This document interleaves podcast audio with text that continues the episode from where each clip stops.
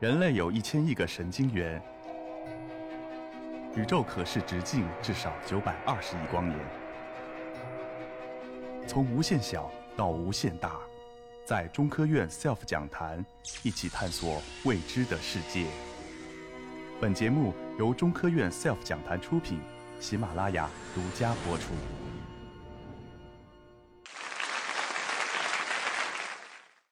好，今天呢也是特别开心，能够来到苏州，在这样一个秋高气爽的大闸蟹，然后已经开始上市的季节，来苏州和大家一起分享我们在北斗方面和我们在导航方面所做的一些工作。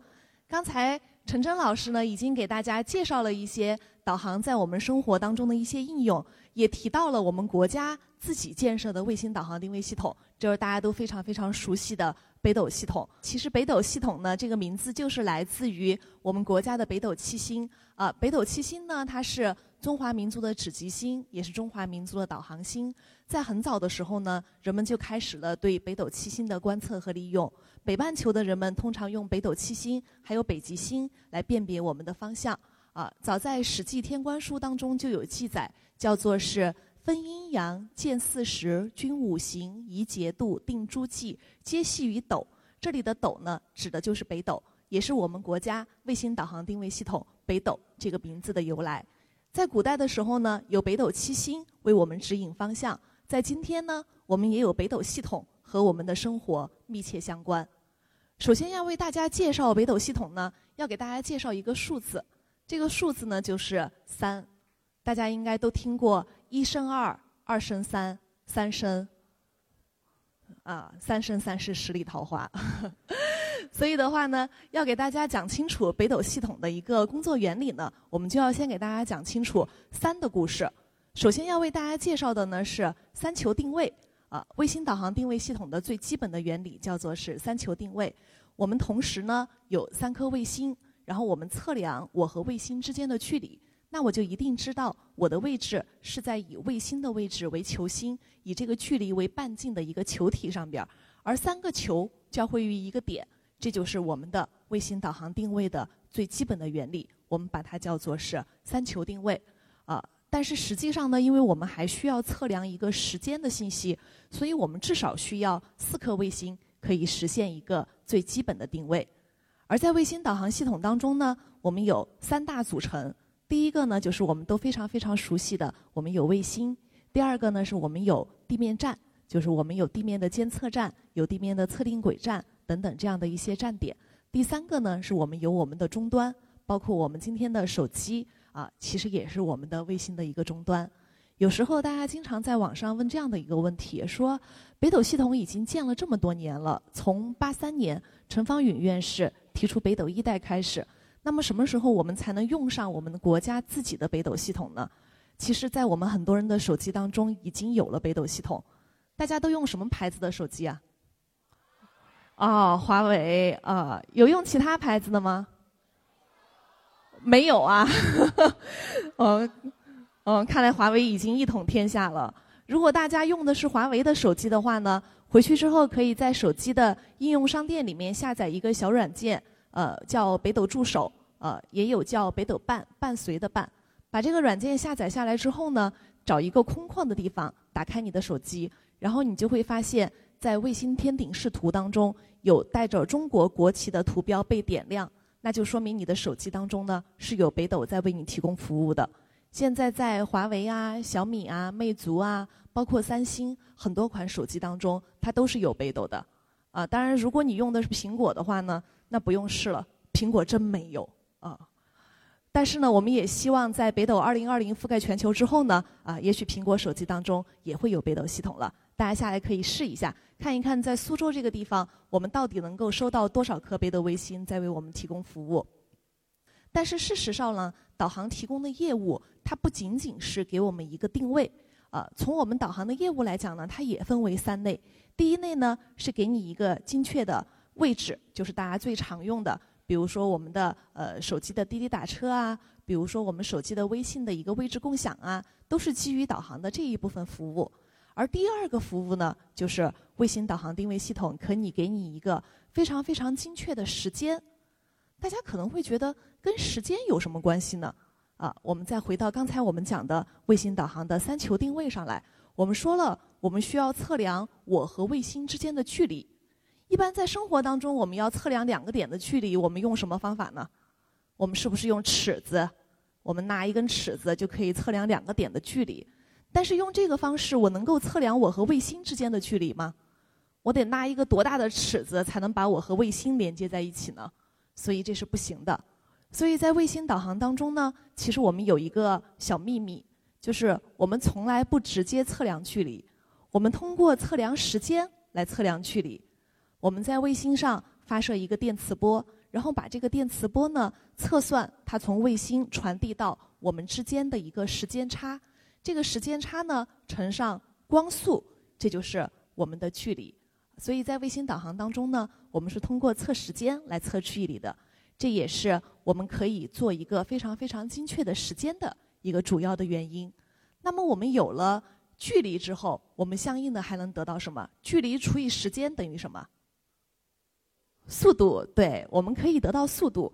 我们所以卫星导航呢，它的三种业务就是能够给你精确的位置，能够给你精确的时间，能够给你精准的速度。当然，作为北斗系统呢，我们在这三种业务之外呢，还有一种附加的业务。北斗系统除了做这三个之外，它还能够做通信，它也是全世界唯一的一个能够用来做通信的卫星导航定位系统。所以，北斗系统呢，我们是特别超值的这样的一种服务。世界上不是只有北斗系统，那么全球的卫星导航定位系统都有哪些呢？呃，美国的 GPS，俄罗斯的格罗纳斯，欧盟的伽利略。和中国的北斗，只有这四大系统呢，才能被叫做是全球卫星导航定位系统。因为只有这四个系统呢，才是实现了全球覆盖的。除了这四个全球覆盖的系统之外呢，还有两个系统呢，叫做是区域系统：日本的准天顶系统和印度的 IRNSS 系统。啊，曾经日本的准天顶系统在宣布提供服务的时候呢，网上就开始有文章，呃，说日本的准天顶怎么怎么好，这个精度如何的这个拳打 GPS 脚踢北斗这一类的啊。但是事实上呢，COZSS 它是一个区域定位的系统，它首先它建立的最核心的点，它是依赖于 GPS 建立的。如果 GPS 不能用，那么 COZSS 的增强功能就不能用，它就没有办法做到它所说的呃高精度啊、厘米级定位啊这样一系列的一个功用。那么在全球的呃四大卫星导航定位系统当中呢，我们现在就也可以发现，现在的卫星导航的呃卫星的数量非常非常的多。截止我们统计到二零一八年的七月二十二号截止，呃，我们所有能用的卫星数量已经有超过了一百颗。啊，不包括我们的备份星和测试星，所以我们说，我们其实天上是有很多很多的卫星的，而我们在民用当中呢，我们其实也是把所有的卫导系统都在一起使用。那么大家也会经常问说，GPS 不是挺好的吗？它在呃九一年的时候就建成了，然后一直精度也很高，为什么我们国家还需要专门的建北斗？为什么俄罗斯还要建格罗纳斯系统？呃，为什么我们呃需要花这么大的时间和精力？呃，北斗系统从八三年提出到现在，也已经走过了呃这么多个年头。我们要花这么大的时间和精力，然后来建北斗系统呢？呃，其实以前我们在为北斗系统拍纪录片的时候，编导曾经说过这样的一句话，叫做“卫星导航定位系统是一把守护国门的金钥匙，自己家的这把金钥匙一定要握在自己人的手中。”这就是为什么我们要建北斗。为什么俄罗斯虽然经历了像经济滑坡，然后苏联解体这一系列的事情之后，他们依然在持续的更新和建设格罗纳斯系统？为什么伽利略系统在经历了非常漫长的欧盟的被美国强烈反对、欧盟内部意见的不一致，包括天上的原子钟彻底的坏了一批，以及前两个月伽利略系统出现了全线的断线之后，他们还是在一直坚持的发展伽利略系统？每一个国家都希望把自己国家的主权和国家的经济命脉建立在自己掌握的卫导系统基础之上。呃，在一八年的时候，呃，有一段时间，我们的全球连续监测站发现 GPS 的信号出现了异常，就是 GPS 它有一些信号出现了失锁。呃，然后在这个情况下呢，呃，当时有理由怀疑。它因为是在对叙利亚动武，所以它改变了它的军马的功率，从而导致了明码信号的一个不正常。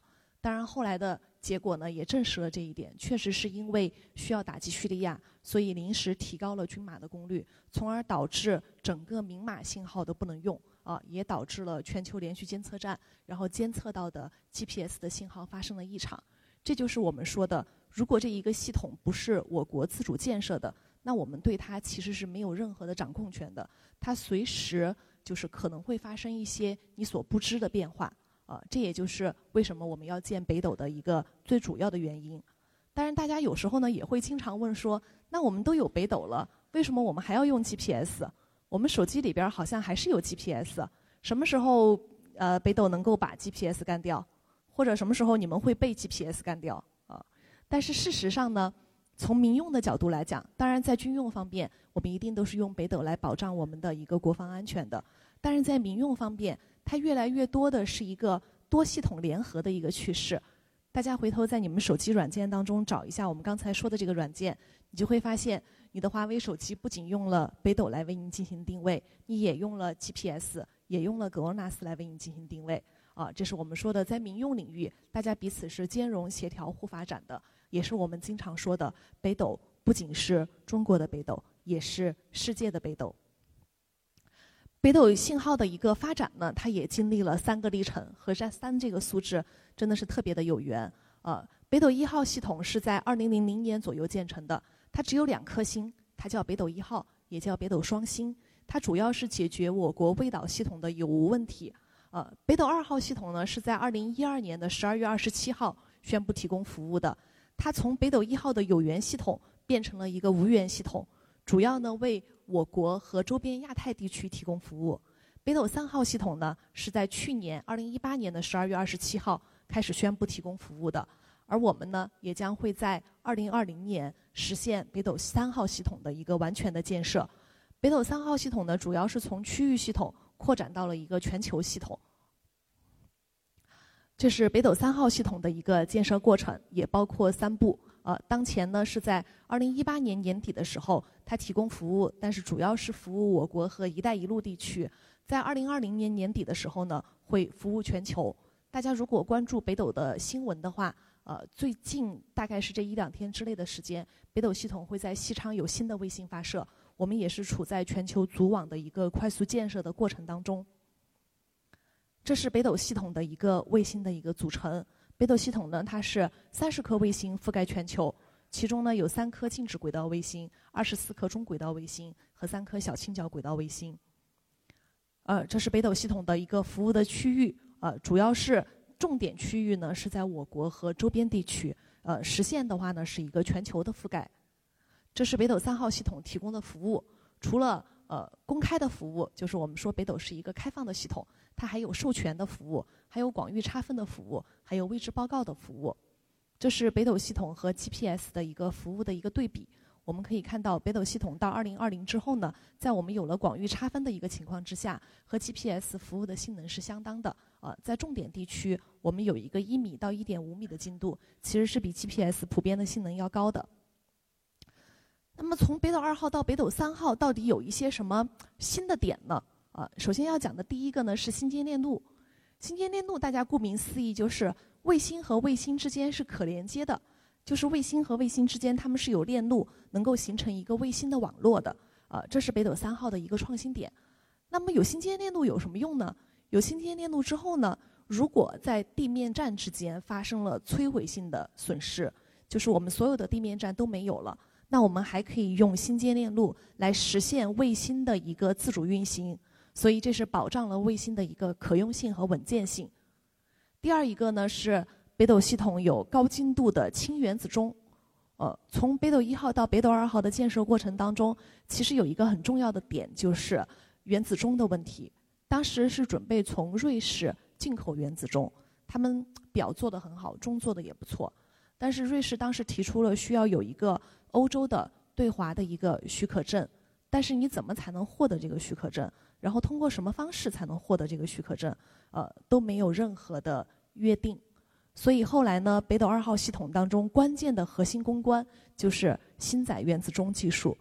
在北斗三号上面呢，我们上了更高精度的氢原子钟，它的精度呢可以做到一乘以十的负的十五次方这么高，也就是说要过去很长很长的时间，它的误差才会过去一秒。